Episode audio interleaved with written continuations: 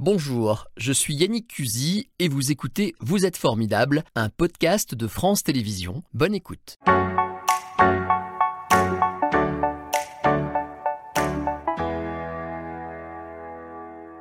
Bonjour Patricia Tronel, une femme formidable.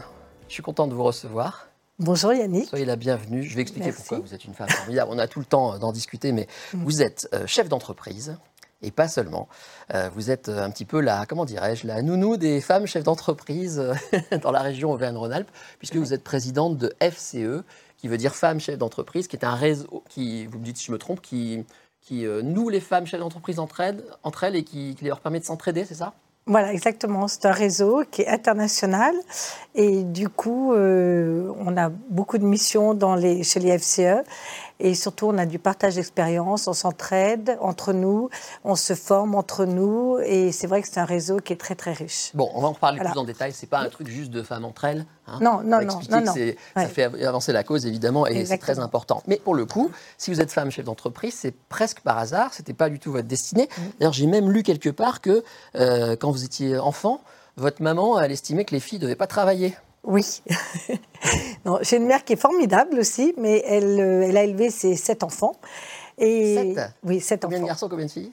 Alors, euh, trois garçons, euh, quatre filles. Elle a dit. Et du coup, pour elle, euh, c'était normal qu'on ne travaille pas, qu'on s'occupe de notre maison, de nos enfants, de nos maris.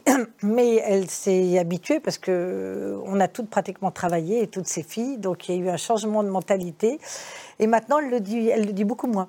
elle le dit plus du tout maintenant. Non, elle n'en parle plus. Vous vouliez à tout prix, euh, alors pas tout de suite être euh, patronne, comme on dit. bah, Non, pas ça, du tout. Ah non, c'est le travailler en tout cas. Voilà.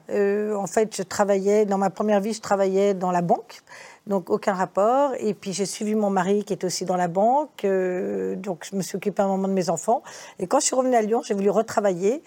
Et j'ai mon associée Inès Bourri, qui est euh, Associé actuel maintenant. actuelle depuis 20 ans, euh, qui, elle, travaillait dans la communication. Et elle me dit J'en ai marre, je voudrais créer une société, mais je ne vais pas y aller toute seule. Donc, tu ne vaux rien, tu cherches du boulot, mais euh, tu ne vaux rien. Donc, viens avec moi, on va créer cette boîte dans l'événementiel. Je ne connaissais rien à l'événementiel et à la communication. Et je suis C'est partie. quand ça?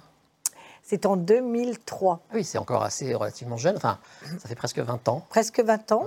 Et du coup, je suis partie avec elle et euh, on est parti dans cette aventure. Et ce que je disais, c'est qu'il faut quand même une part d'inconscience que je ne savais pas ce que c'était de créer une boîte il y a 20 ans. Une boîte euh, de femmes non plus. Et euh, je ne savais pas ce que- ce qu'allait me réserver cette, euh, cette création de, de société. Et ça fait 20 ans que je suis associée avec Je, je Inès. rebondis sur une expression, vous dites une boîte de femmes, mais euh, voilà, c'est de la communication. Votre entreprise, en gros, c'est de... D'ailleurs, nous, par exemple, les journalistes, on peut avoir affaire à vous, vous organisez les événements, vous Oui. faites de l'interface entre euh, les organisateurs et, bah, par exemple, la presse. C'est un Mhm. job qui n'est pas sexué, quoi. C'est pas un job de... C'est pas une boîte de femmes. hein. Non, non, non, parce qu'à l'époque, on a créé notre société, et, euh, il y avait beaucoup d'agences événementielles et de com qui étaient dirigées par des hommes. Euh, alors maintenant, ça change un petit peu. Maintenant, il y a beaucoup de sociétés, euh, c'est comme certains métiers, ça devient des femmes. Euh, il y a beaucoup de, de boîtes événementielles, de sociétés événementielles de communication qui sont dirigées par des femmes. Il y a des métiers qui changent, comme les avocats. Il y a quelques années, il y avait beaucoup de majorité d'hommes. Maintenant, il y a beaucoup de femmes. Les hommes en robe avant, maintenant. Voilà, voilà, voilà, exactement, c'est ça. Mm. Vous avez progressé de, de fil en aiguille. Comment dirais-je? Vous dites que vous- si vous n'aviez pas fait des rencontres, en fait, vous, vous êtes assez modeste sur votre parcours. Vous dites ce qui m'a aidé beaucoup, ce qui m'a mis le pied à l'étrier, c'est de faire des rencontres. Oui. C'est-à-dire Ah, mais c'est les rencontres. D'abord, la création de ma société, c'est grâce à Inès, c'est grâce à une amie. Après, de fil en aiguille, j'ai rencontré une femme qui me dit Oh, on, est, on, on remonte à Lyon euh, une association, les femmes chefs d'entreprise, c'est une association mondi- mondiale qui a été créée par une euh, Française. Viens euh, dans cette association. Donc, doucement, je suis rentrée. Je suis rentrée au bureau. Après, j'ai été présidente de la délégation de Lyon et maintenant de la présidente de la région Aura. Et puis, grâce euh, à toutes ces rencontres, on rencontre des femmes formidables. Vous allez avoir un exemple tout à l'heure, qui ne sont pas forcément dans ce réseau-là, mais c'est vrai que tout ça a avancé par des rencontres. Euh, du coup, euh, euh, grâce à toutes ces rencontres, je suis rentrée à la CCI, j'ai un mandat à la Chambre de CCI. commerce et d'industrie. Voilà, Bah, Dans le exactement. monde de l'entreprise, il y a plein d'acronymes et oui, il y a plein de... Tout à fait. Qu'on fasse attention. Donc, euh, exactement. Et non, non, mais moi, je trouve que les rencontres dans une vie, c'est très important. Il faut quand même, lorsqu'on a fait des rencontres, il faut savoir écouter. Et puis, euh, on a toujours des liens, on a toujours des choses à partager.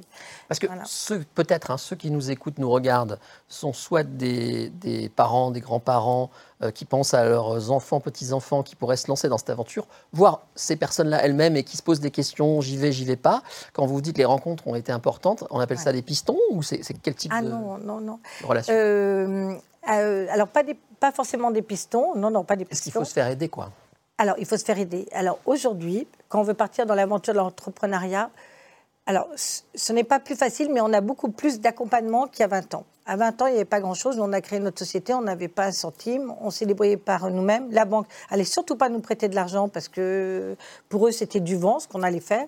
Donc, on s'est débrouillé toute seule avec Inès. Aujourd'hui, il y a ce qui est très bien, c'est qu'on a développé aussi bien pour les hommes que pour les femmes des accompagnements pour créer des start-up, pour créer des sociétés, euh, même pour essayer de trouver des financements tout a changé. C'est-à-dire que l'État a mis en place plus de services et on a plus de réponses aux différentes étapes. Ça? Oui, l'État, mais il n'y a pas que l'État. Hein. Il y a des organismes autour qui se sont créés. Pareil, euh, on peut être aidé aussi. Il y a des syndicats, le MEDEF, la CPME, qui peuvent donner des coups de main. Il y a plein d'associations. Alors le MEDEF, c'est les. Alors, chaque fois, il faut que je déconne. Oui, pardon, excusez-moi. c'est les chefs d'entreprise, quoi. C'est le, le, syndicat des gros patrons. Voilà, et la CPME des. petites et moyennes. Voilà, voilà c'est un, peu, un peu ça. Puis il y a beaucoup d'associations. Euh, qui ont vu euh, justement euh, qui, avaient besoin d'aide et qui se sont créés, qui ne dépendent pas de l'État, et qui sont créés pour aider justement tous les entrepreneurs qui veulent, qui ont ce souhait ou ce projet par les formations, par l'accompagnement. Il y a beaucoup de choses qui se font maintenant. Donc le premier réflexe, c'est de se tourner vers, les, vers, vers tout ça. Oui. Alors moi, je me dis, maintenant, on veut créer une entreprise. Pardon, je vous coupe, mais c'est d'avoir des sous. Oui, alors il faut les trouver parce qu'on ah. n'a pas forcément de l'argent quand on veut créer une entreprise. Donc il faut aller chercher cet argent. Mais avant de chercher cet argent, il faut savoir si son modèle économique, son projet, son business, euh, business plan est valable. Donc il faut le créer. Donc maintenant, vous avez des associations, vous dites j'ai une idée, j'ai un projet, je voudrais créer une entreprise. Donc vous allez voir, entre autres, on peut aller voir la Chambre de commerce de l'industrie qui vous donne des conseils, qui vous envoie vers des associations pour vous aider en disant ben voilà, j'ai ce projet, qui je peux aller voir? Euh, qu'est-ce que je peux faire? Donc là, du coup, vous avez des noms d'organismes et moi, après, il faut aller taper à toutes les portes de ces organismes, savoir, il faut trouver celle qui vous correspond. Il y a des incubateurs aussi qui vous accompagnent. Alors, il y a 20 ans, ça n'existait pas les incubateurs. les incubateurs. les incubateurs. C'est des lieux?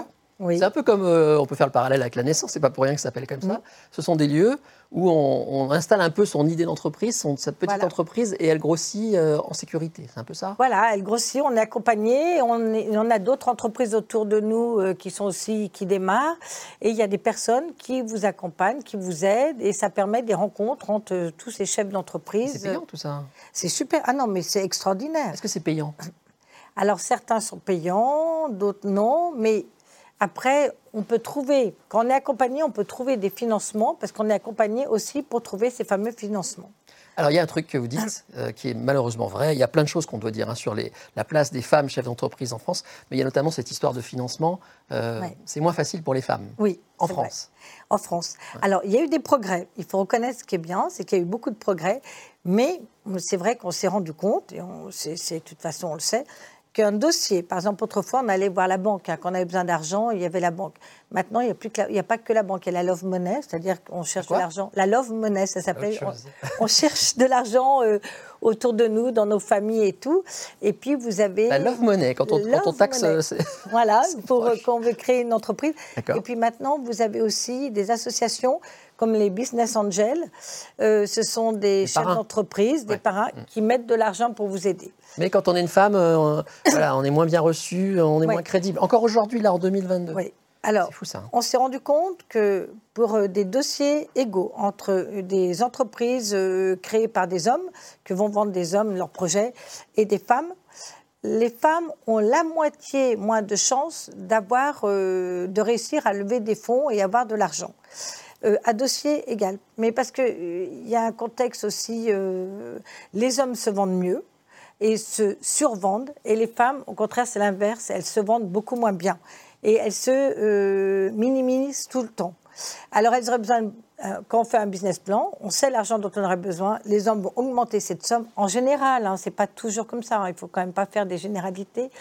Mais voilà, c'est pas toujours comme ça. Tandis que les femmes, elles vont demander moins d'argent parce qu'elles ont Plus prudentes. Ouais, elles, ont- elles sont prudentes, elles ont plus peur, elles veulent, voilà. Parce que vous, par exemple, vous avez des salariés? Oui. Beaucoup? Euh, non, parce que le Covid est passé par là, donc l'événementiel a fait euh, Ah. Oui. un peu de mal. Donc euh, là, aujourd'hui, nous avons euh, trois, quatre salariés et on va fusionner avec une autre agence, justement, pour être ensemble, on va plus loin. Donc on sera plus fort. Voilà. Alors, je le sais parce que vous m'en avez parlé il y a déjà bien longtemps. En France, femmes chefs d'entreprise, la part de femmes chefs d'entreprise, c'est peanuts. Alors, la- en, en général, au- aujourd'hui, c'est à peu près, euh, c'est à peu près 35% Ça a évolué, hein, ça monte, c'est bien. Ouais. 35% euh, toutes femmes chefs d'entreprise confondues. Euh, quand on parle de femmes chefs d'entreprise, vous avez raison, les gens confondent beaucoup euh, celles qui ont leur propre entreprise. Donc, il y en a des importantes, il y a des, euh, des grosses entreprises, des moyennes, des petites, des auto-entrepreneurs. Elles sont toutes femmes chefs d'entreprise. Là aussi, où il y a du travail à faire, c'est tout ce qui est dans euh, toutes les instances exécutives des grosses sociétés, des grosses Les, entreprises. fameux conseils d'administration. Alors, le conseil d'administration, il y a eu beaucoup de progrès parce qu'il y a une loi, il y a 10 ans, il y a eu la loi Copé-Zimmermann qui a obligé les entreprises à avoir 40% minimum de femmes dans les conseils d'administration. Il paraît même, alors je vous coupe, que vous aviez des coups de fil Ouais. de patrons qui vous disaient il me faut une femme à tout prix parce que j'en ai pas dans mon conseil, je suis Oui. hors, hors la loi. C'est fou ça. Au début, tout au début, il y a, euh, au début, quand j'étais présidente de la délégation de Lyon, j'ai eu des appels comme ça et je leur disais, mais attendez, euh, euh, quelle, quelle société avez-vous Quel profil cherchez-vous Qu'est-ce que vous voulez comme compétences Parce qu'on revient, homme ou femme, on cherche Ah des oui. compétences, mais j'ai eu des Et la réponse était peu importe, il faut que ce soit une femme. Quoi. Oui, parce qu'il fallait rentrer euh, dans la loi Copé-Zimmermann et dans les quotas. Donc, euh, je les prenais tout de suite. Alors maintenant, il y a eu un progrès, mais hum, dans les structures, euh, dans les entreprises moins importantes, on a beaucoup de femmes au conseil d'administration. Mais plus les, les entreprises sont importantes, et moins on en trouve dans tout ce qui est euh, les comités exécutifs. Là, on en a très peu. Dans quel domaine on les trouve? Parce que là, on a une première ministre maintenant, donc euh, peut-être que les choses Oui. pourraient un peu euh, bouger. Ah, Dans euh, quel domaine on trouve le plus de femmes dans, dans l'entreprise? Alors, dans l'entreprise, alors, dans les créations d'entreprise, le domaine, le, c'est tout ce qui est surtout euh, euh, soins, santé, c'est là où il y a la majorité des femmes. C'est un peu a- impensif ça, non? Enfin, C'est c'est terrible quand même. Enfin, je Ben, que, oui, voilà, oui. On en revient toujours aux mêmes images d'Épinal. Tout à fait. Les commerçants aussi, il y en a pas mal, commerçants. Euh, tout ce qui est euh, soins de la personne, ça, il y en a beaucoup. Euh, alors après, maintenant, on a quand même, nous, dans notre réseau, on a des femmes dans l'industrie. Alors là, c'est extraordinaire, les femmes dans l'industrie. Et on a aussi quelques femmes dans le BTP. Parce que Ça les femmes à, à l'école, c'est connu, hein, tout ce qui est technique, tout ce qui est scientifique, elles sont meilleures que les garçons, Oui, c'est statistique. ouais. Ah Donc oui. ça devrait euh, se retrouver logiquement à la tête des entreprises. Ça. Exactement. Mais il y a un moment, il y a un basculement. On perd toutes ces femmes qui ont, alors je vais pas dire, euh, elles ont des meilleurs résultats à l'école, Mm. elles sont plus diplômées. Mais après, il y a toujours euh, un peu ce frein entre vie euh, personnelle et vie professionnelle. Et puis, on a des plafonds de verre, de toute façon. Parce qu'aujourd'hui, dans les grandes entreprises, euh, en France, on n'a qu'une femme qui est à la tête de l'entreprise, c'est Engie. Donc, On en a une aussi, nous, vous savez, oui, à France Télévisions. Ouais, voilà, Salut, mais c'est vrai.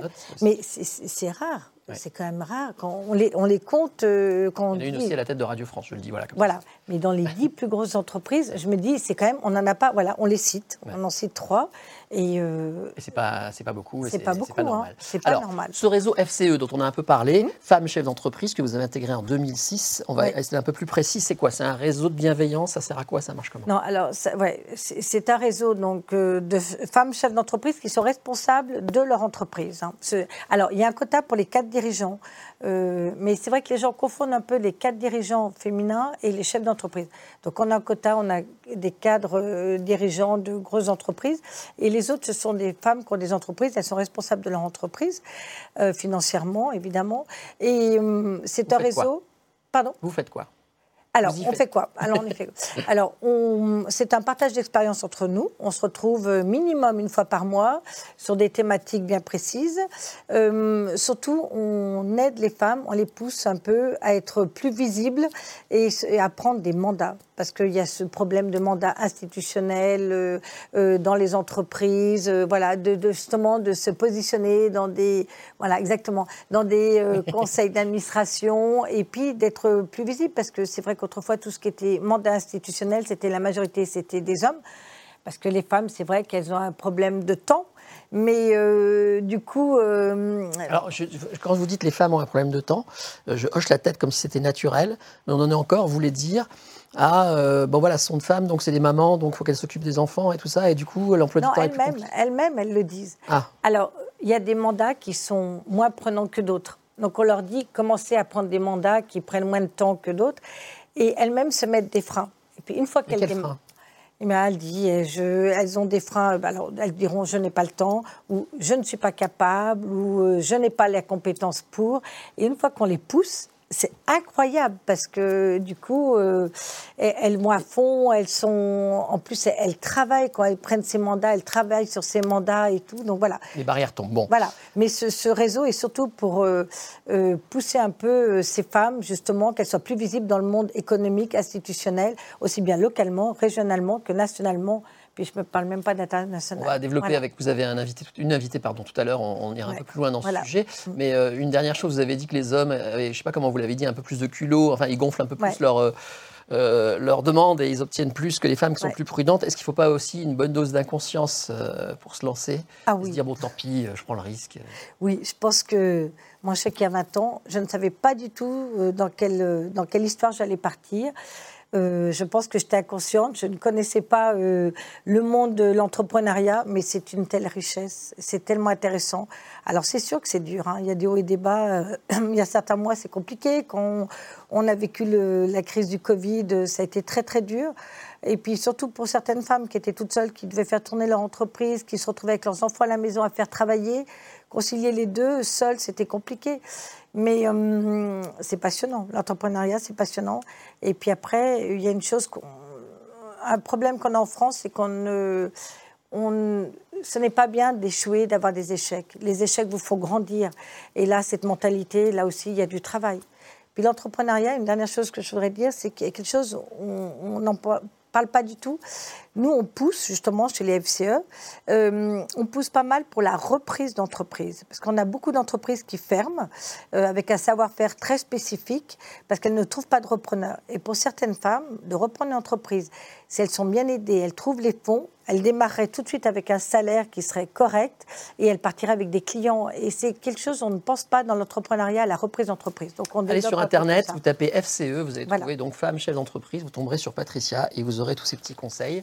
C'était Vous êtes formidable, un podcast de France Télévisions. S'il vous a plu, n'hésitez pas à vous abonner. Vous pouvez également retrouver les replays de l'émission en vidéo sur France.tv.